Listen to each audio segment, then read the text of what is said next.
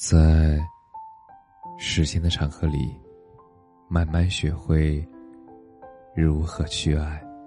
大家晚上好，我是深夜治愈师泽是每晚一文伴你入眠。凌晨两点，我删除了八年的好友。面对无法避免的渐行渐远，我们应该怎么做？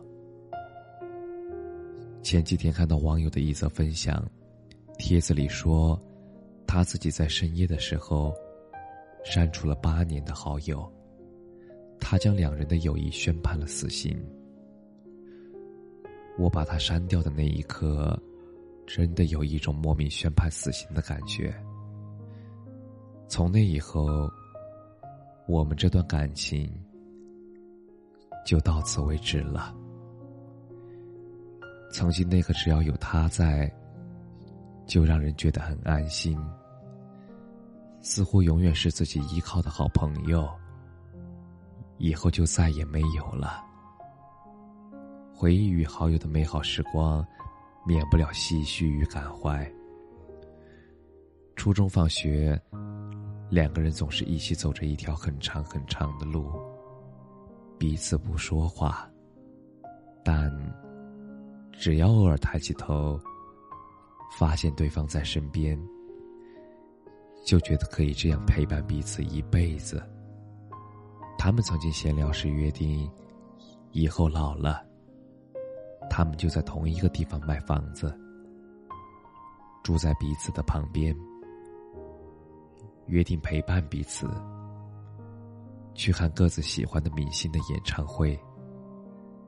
那时候他说。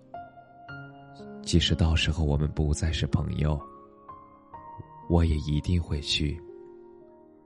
可是现在却实现不了了。两个人没有争吵，他们就是彼此的生活，离对方越来越远。岁月的漫长将人带到了不同的境地。有的时候，真的觉得人和人之间的缘分。也就只有那么一点儿了。分离好像真的是不可避免的事情，即使再努力去维系，也就只能到此为止了。网友说自己努力过，删除好友，也不是不后悔，不遗憾，只是两个人之间的差距已经越来越大。曾经可以做到的地方，现在已经没有办法再做到了。直到我把它删除的那一刻，我才发现，原来人生就像疾驰的火车，已经开出去很远很远了。远到再回头的时候，发现有的人原来只是成了一个小点。那么多年的友谊。就好像被橡皮擦擦过一样，变得模糊了，变得再也不会有以后了。从特别关心到取消关心，从聊天置顶到不再联系，从秒删秒回到朋友圈孤零零的一条横线。社交软件的变化。也记录了友情逐渐变淡的过程。人与人之间的渐行渐远，总是来的那么悄无声息、轻而易举。蔡康永说：“永远不要把友情放在一个不可思议的高度上。有些朋友就是在一个阶段，带给自己美好的东西，互相享受。”而不要互相捆绑，这让我想到了苏轼与张纯的友谊。公元一零五七年，苏轼二十岁，张纯二十二岁，他们两个人才华横溢，有着同样的目标，进京赶考。一个天真烂漫，爱开玩笑；一个胆大敢为，有侠客风范。他们很快便相识相知，然后相逢恨晚。苏轼进士及第，率先入朝。当然，张纯这次科考也考得不差，他也中了进士。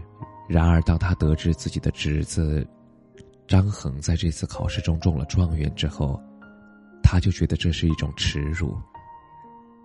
他一气之下跑回了老家，他打算下届重考。两年之后，他再次参加科考，最后高中进士甲科，他终于出了一口气。从中可见他的自负，也可见他的才华横溢。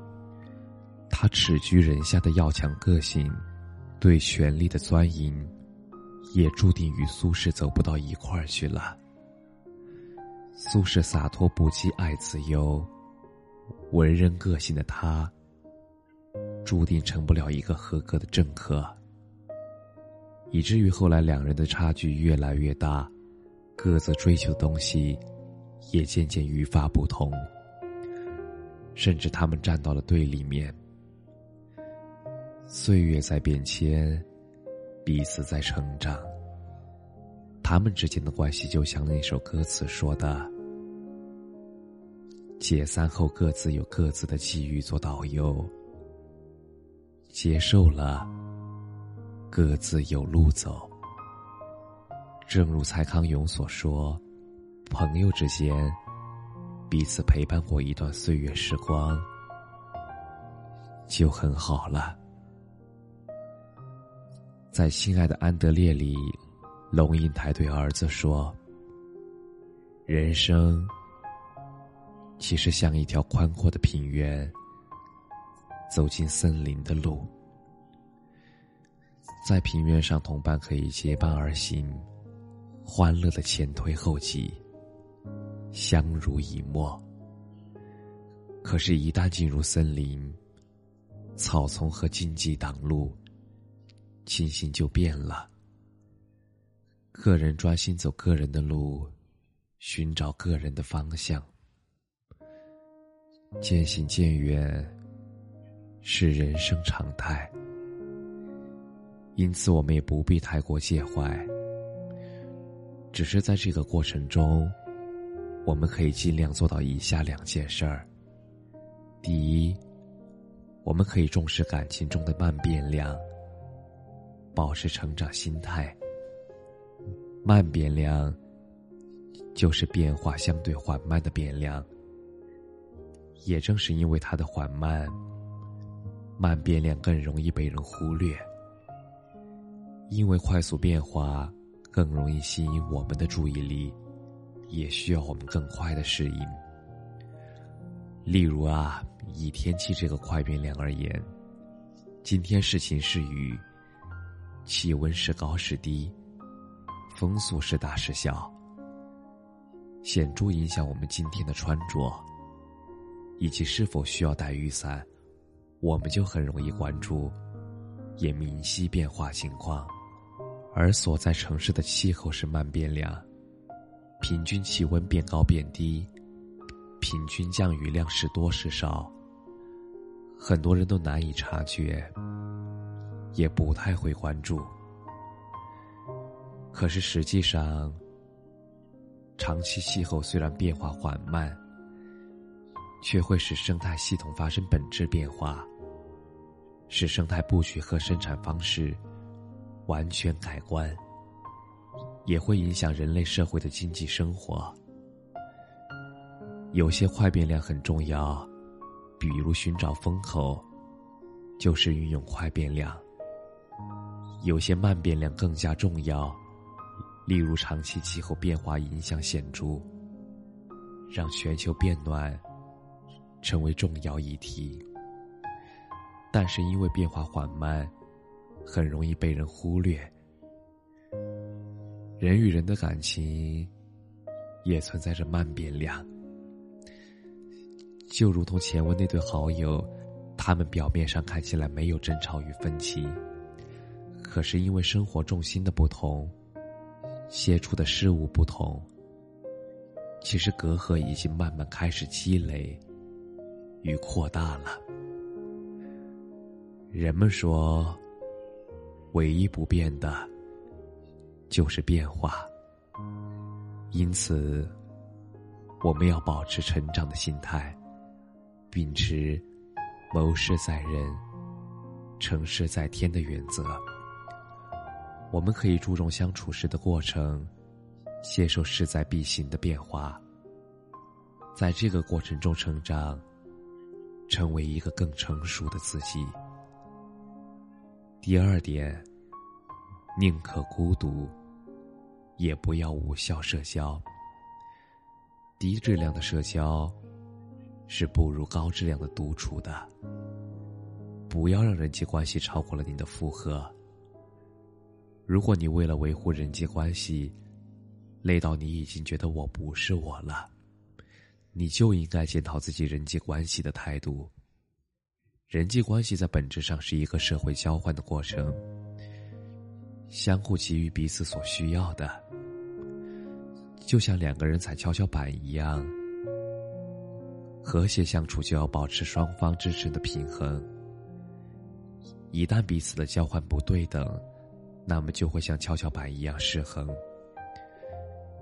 也就是说，一段稳定的人际关系，必须要保持相互交换的动态平衡。往往只有优秀的人，才拥有优质的人脉。